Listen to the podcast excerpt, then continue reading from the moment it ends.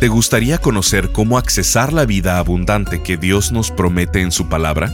Entonces, mantente sintonizado a Esperanza Diaria del pastor Rick Warren.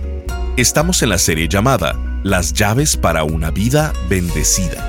En ella, el pastor Rick nos muestra que la vida llena de paz y realización en todas sus áreas es posible al seguir el plan de Dios. Debes recordar que Jesús fue criticado, descartado y fue atacado. Así que entre más seas como Jesús, vas a sufrir las cosas que Él sufrió. El día de hoy en Esperanza Diaria, el pastor Rick nos recuerda lo que dice Mateo capítulo 5, versículo 11.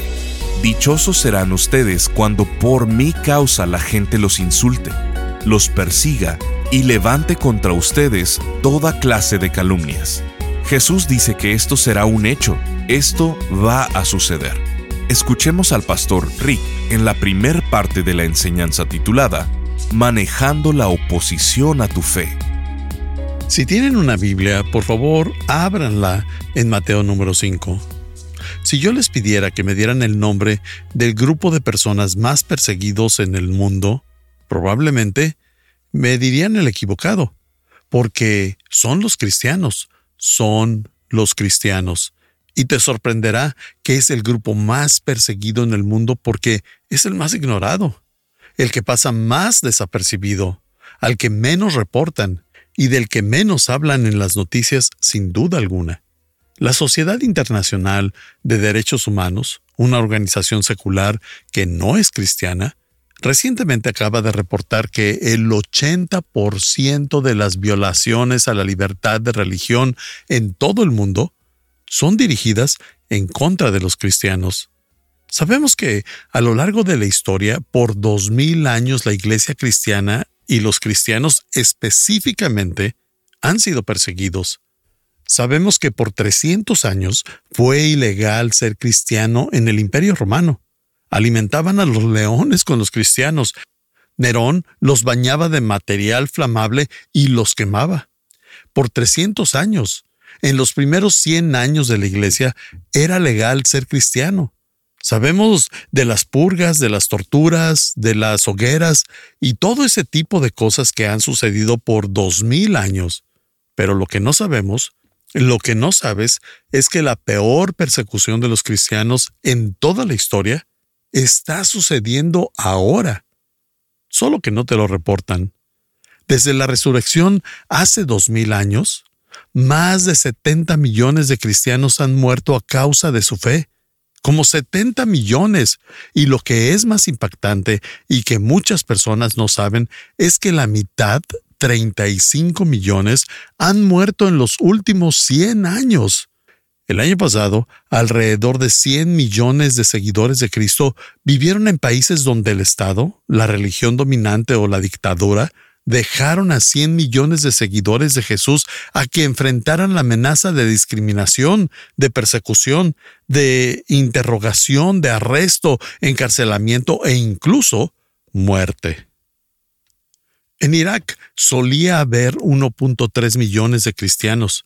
Eso era antes de que se diera la guerra del Golfo. Hoy en día hay menos de 100.000 en toda la nación de Irak. El estimado más reciente es que en Corea del Norte hay probablemente como 70.000 cristianos encarcelados ahora mismo, sufriendo ahí en prisión. Cada 10 minutos, dos cristianos mueren a causa de su fe alrededor del mundo. Hora tras hora, día tras día, cada semana y cada mes, dos de cada 10 minutos durante la última década. Nunca lo habías escuchado y nadie te lo reporta. Es la historia menos reportada en el planeta.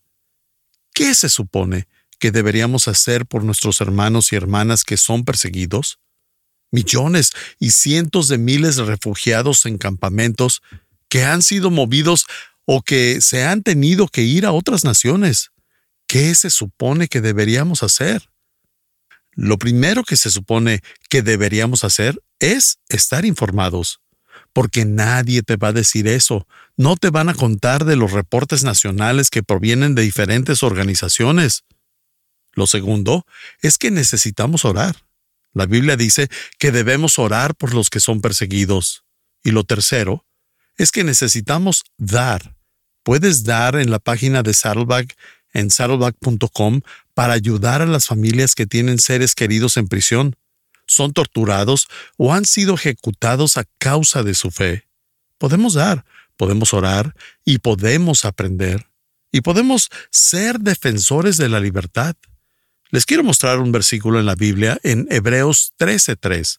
Y dice, acuérdense de los presos como si ustedes fueran sus compañeros de cárcel, y también de los que son maltratados como si fueran ustedes mismos los que sufren. Eso es lo que nos pide Dios que hagamos. Los que piensan que seguir a Jesucristo, el ser un seguidor de Cristo es algo fácil, están tristemente equivocados, tristemente equivocados. Ser cristiano, ser un seguidor de Cristo, no es para llorones, no es para debiluchos, no es para los que tienen un corazón débil, no es para cobardes. Debes estar dispuesto a enfrentar rechazo, debes estar dispuesto a enfrentar desaprobación, debes estar dispuesto a enfrentar presión, debes estar dispuesto a enfrentar acoso y oposición si en verdad vives para Cristo. La Biblia dice esto en 2 de Timoteo 3:12. Bien sabemos que todo el que desee vivir obedeciendo a Jesucristo será maltratado.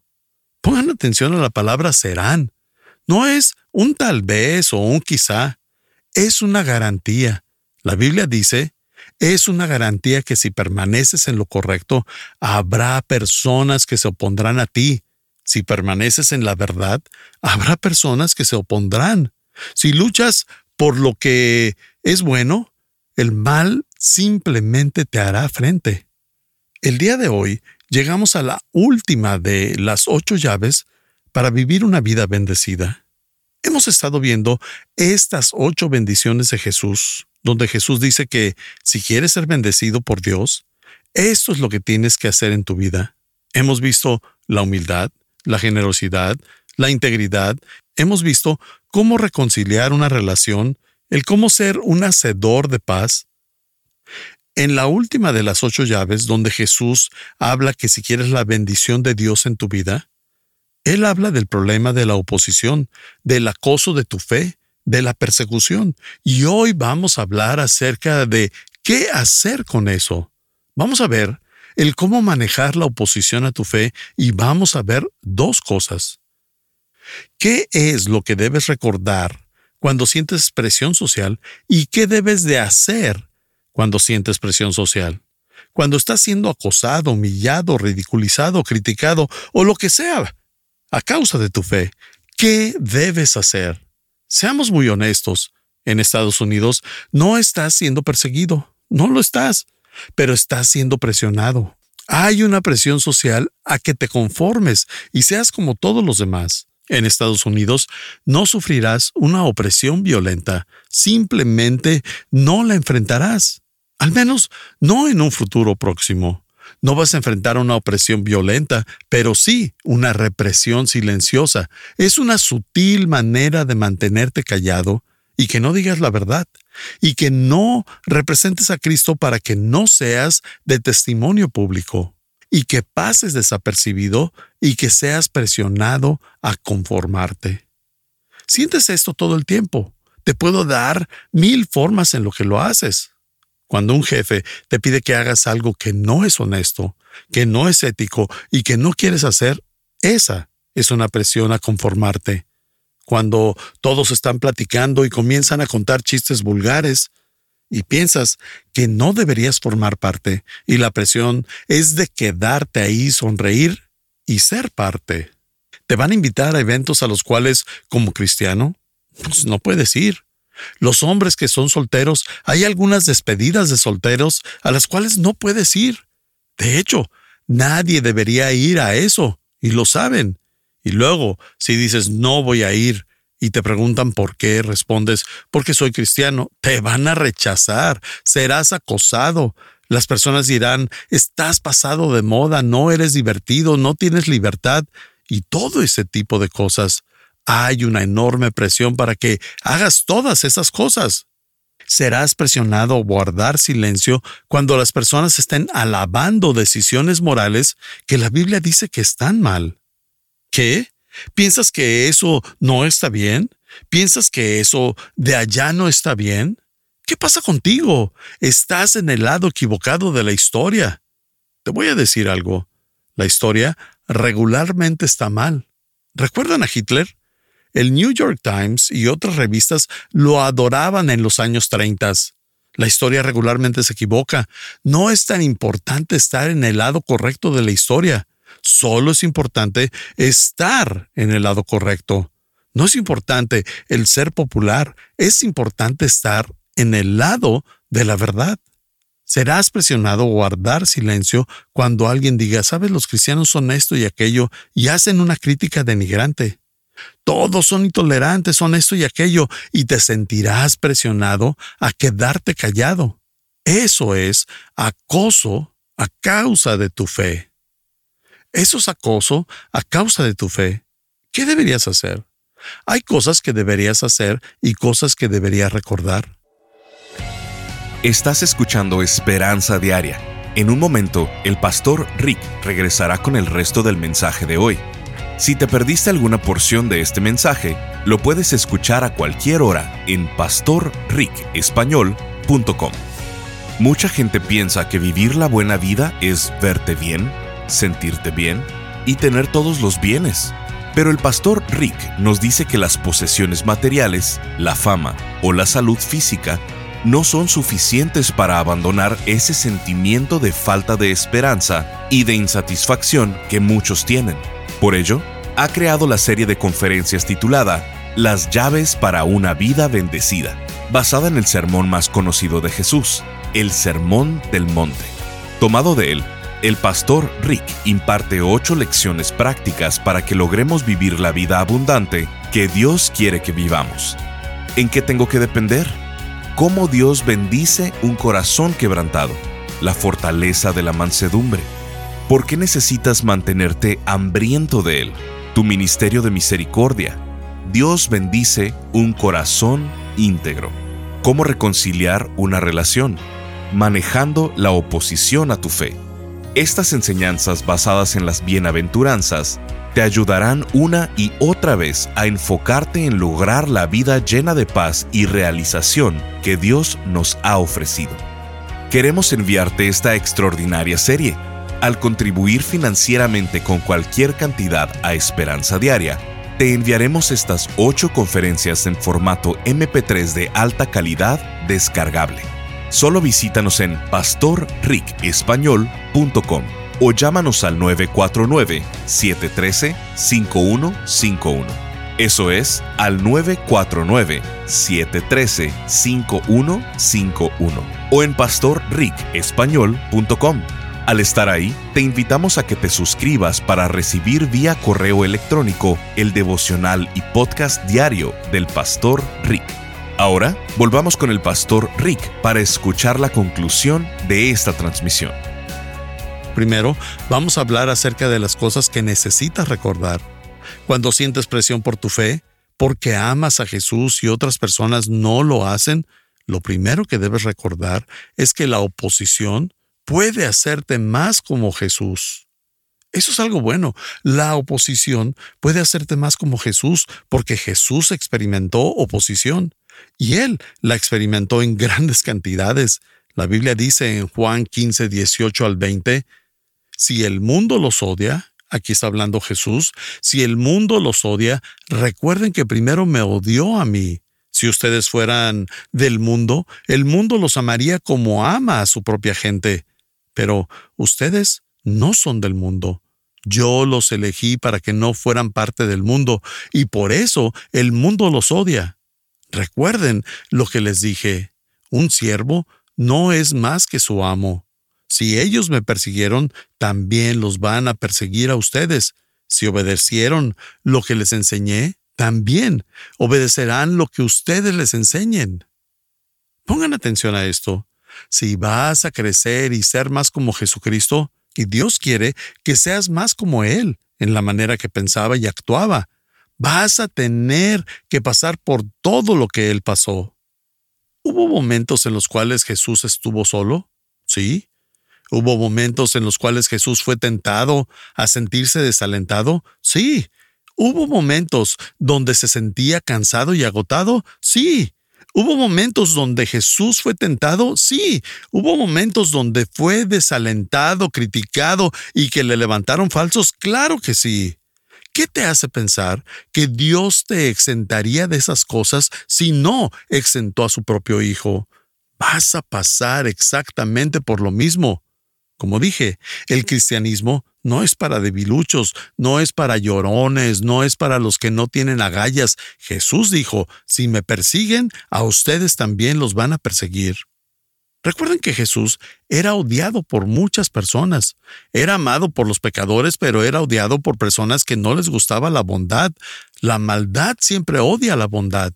La Biblia dice en Juan 3:19, Esta es la causa de la condenación, que la luz vino al mundo, pero la humanidad prefirió las tinieblas a la luz porque sus hechos eran perversos.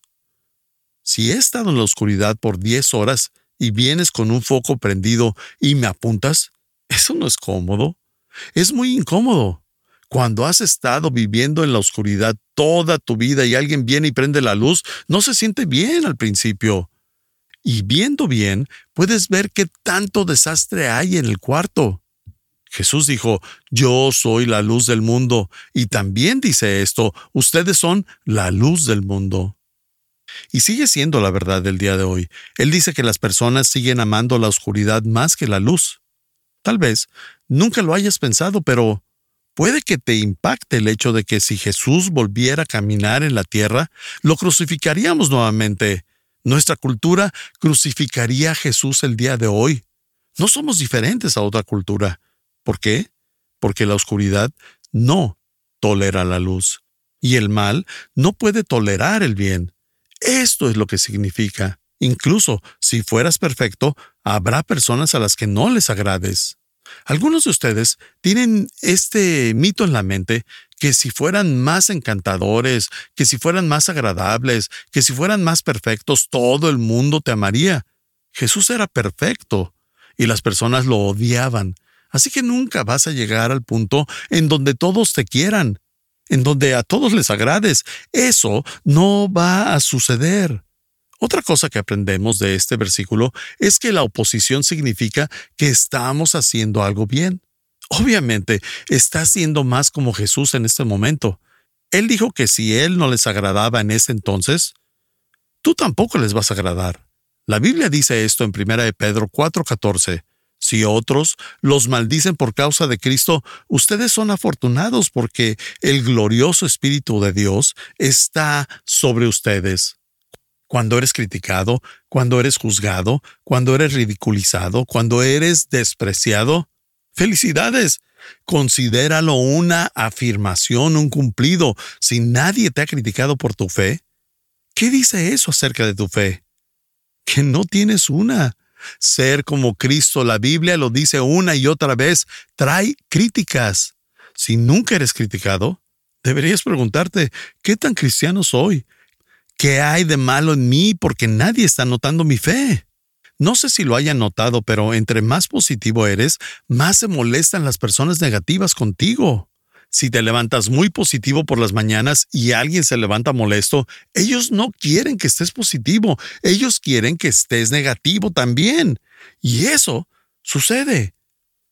Lo primero que debes recordar es que Jesús fue criticado, fue descartado, fue atacado. Así que, entre más seas como Jesús, significa que estas cosas van a ser una señal en tu vida, un símbolo, una confirmación, y además es un cumplido. Lo segundo que debes recordar es que la oposición va a profundizar mi fe. La oposición va a profundizar mi fe. Es como la fe crece. Es como cuando haces crecer el músculo. Un músculo no crece si te la pasas sentado comiendo palomitas. Un músculo crece al estirarlo, estresarlo y al probarlo. Si alguna vez has ido al gimnasio o has entrenado, entonces sabes que la manera en la que crece el músculo es mediante la tensión. al estirarlo, al ponerlo bajo presión, al tensionarlo contra un peso externo. Nunca harás que crezca el músculo si no le aplicas tensión contraria. La oposición fortalece tu fe, la profundiza. Si no tienes oposición en tu vida, no tienes una fe que crece. Y es por eso que sin duda alguna los creyentes más fuertes son los que su fe está constantemente puesta a prueba.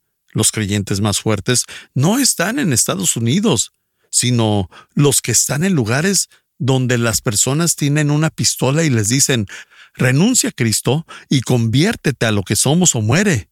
¿Qué es lo que sucede en Siria todos los días? Ahí están los creyentes más fuertes, provienen de la oposición. Primera Pedro 1.7 dice, estas pruebas demostrarán que su fe es auténtica. Está siendo probada de la misma manera que el fuego prueba y purifica el oro, aunque la fe de ustedes es mucho más preciosa que el mismo oro. Entonces, su fe, al permanecer firme en tantas pruebas, les traerá mucha alabanza, gloria y honra en el día que Jesucristo sea revelado a todo el mundo. La recompensa vendrá si toleras el fuego, si aguantas la presión, si le permites a la oposición profundizar tu fe. Eso me hace más como Jesús y profundiza mi fe. Y la tercera cosa es que la oposición me dará recompensas eternas. Si no hay oposición, te pierdes de las recompensas eternas. Hemos llegado a la última de ocho llaves. Las hemos estado estudiando por muchas semanas y por mucho tiempo. Y en la última, Jesús habla acerca de cómo manejar la oposición. Él dice en Mateo 5, 10 al 12, Dios bendice a los que son perseguidos por hacer lo correcto. Quiero que pongan atención en eso, por hacer lo correcto. Ahí no dice que Dios bendice a los que son perseguidos por cualquier razón, sino que Dios bendice a los que son perseguidos porque viven para Dios. Y el verso continúa, porque el reino de los cielos les pertenece. Eso es una garantía, porque el reino de los cielos les pertenece. Dios los bendice a ustedes cuando la gente les hace burla y los persigue, y miente acerca de ustedes, y dice toda clase de cosas malas en su contra, porque son mis seguidores. Pongan atención a estas tres cosas. Alégrense Estén contentos porque les espera una gran recompensa en el cielo. Y recuerden que los antiguos profetas los persiguieron de la misma manera. Él dice, voy a bendecir a los que son perseguidos a causa de vivir para Dios. No vas a ser recompensado por ser un grosero, no vas a ser recompensado por ser un repugnante. Hay personas que viven sus vidas como si ellos fueran muy santos y se la pasan insultando y denigrando a otras personas. Y cuando humillas a otras personas, ¿qué crees? Vas a ser humillado. Estás escuchando Esperanza Diaria. El pastor Rick regresará en un momento para cerrar la transmisión del día de hoy. Este mensaje lo recibimos desde México. Hola, pastor Rick. Mi nombre es Paola y soy de la Ciudad de México. Desde que escucho sus devocionales, quiero contarle que mi vida ha sido transformada. Yo era de esas personas que solo escuchando pensaba que ya era suficiente. Después, Dios me fue llevando a congregarme, pero después me convertí en uno de esos cristianos de domingos. Pero le he de confesar que cuando empecé a escucharlo, Dios me ha hablado de tal manera que ha ido cambiando esos malos hábitos y he pedido tantas veces perdón por todas esas cosas que a través del devocional de Esperanza Diaria he escuchado. Le agradezco mucho porque a través de sus devocionales he aprendido mucho y ahora sé cuál es mi misión. Deseo y oro para que Esperanza Diaria siga impactando y llegando a más personas. Yo lo comparto con algunas amigas esperando que ellas hagan lo mismo que Dios siga bendiciendo su vida y a su familia y que su ministerio siga creciendo. Bendiciones, Pastor Rick. Sintonízanos en el siguiente programa para seguir buscando nuestra esperanza diaria en la palabra de Dios. Este programa está patrocinado por el Ministerio de Esperanza Diaria y por tu generoso apoyo financiero.